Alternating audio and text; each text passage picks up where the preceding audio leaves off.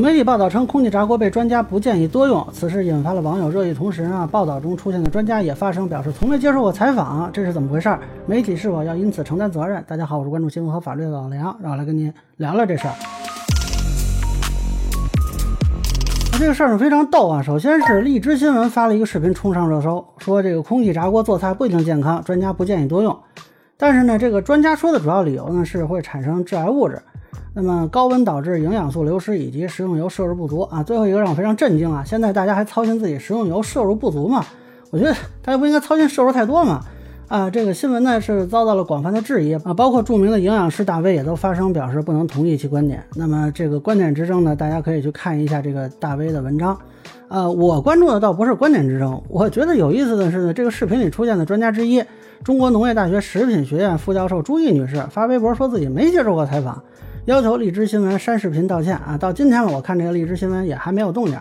那么我还专门给这个荔枝新闻那边打了个电话。我看人家这个专家自己发微博说没接受过你们采访啊。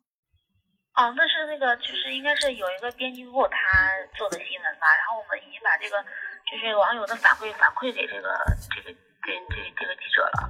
啊，那现在看来他们应该是会有后续的动作才对。啊，这个事儿我觉得非常奇怪。一般来说，你新闻里的这个专家明确说没接受过采访，是不是至少应该先把视频给处理一下呢？怎么一点动静也没有？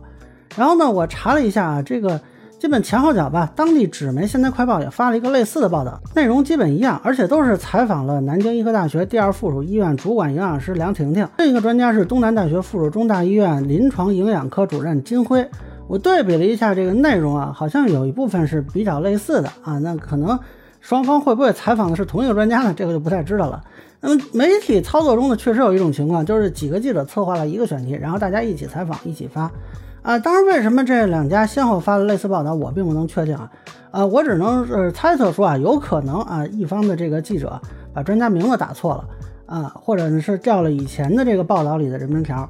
啊，那么这个金辉主任的采访的声音，大家可以听一下啊。所谓的无糖的话，是有相应的一个营养的一个定义的。其实我也听不出来是不是一个人啊。那反正到底是说就是打错名字了，还是说这个朱玉接受完采访之后不承认，还是说什么其他的情况，咱们也不确定。啊，不过媒体打错专家名字这种事儿是常有的，包括有的是名字对，但是照片不对。那么以前呢，焦点访谈还出过说一个人俩名字的情况，啊，这个倒是常有。呃，当然了，究竟空气炸锅能不能用，我不知道。但是如果说啊，这个有媒体打错了朱老师名字，那么首先呢，这是一个新闻事故，而且呢，如果采访对象身份搞错呢，严格说来，这就是一条假新闻了。那么我们抛开这个专家的身份问题啊，这个新闻操作，我个人认为啊，现在看过于粗糙。对于空气炸锅的问题呢，采访的信源太单一，而且呢，说理性不足，导致公众不买账。啊，我觉得这对于一种公共生活的日常产品，还是要保持一定的谨慎性的。我们不要动不动说那个致癌，这个不能用啊。这个我觉得，呃，责任心欠奉吧。而且呢，他们录制的这个过程我也很好奇啊。就是这个专家呢，第一个是没有出镜的，第二个是通过翻录这个手机屏幕的方式。呃，我不太明白，这个手机屏幕还是歪的啊。咱们不能用电脑或者手机录屏吗？啊，我觉得现在很多这个网课的水平都比他这个流程更合理。很难想象这一个专门做视频内容的这个专业媒体的操作，呃，那么从法律上呢，此类事件有可能侵犯的是当事人的姓名权，当然算不算侵犯名誉权啊？反正现在有一大堆这个网民对这空气炸锅不能用的观点是嗤之以鼻，那么骂专家的呀，还有建议专家不要建议啊这样的啊也是有的。我觉得呢，由于这个新闻操作至少是操作层面吧不够具有说服力，还是造成了当事人社会评价降低的，呃，有可能会承担。消除影响啊，赔礼道歉呀，赔偿损失这方面的责任啊，当然具体情况是怎么回事，还是说了我也不知道啊，咱们可以等后续官方有消息再接着吃瓜。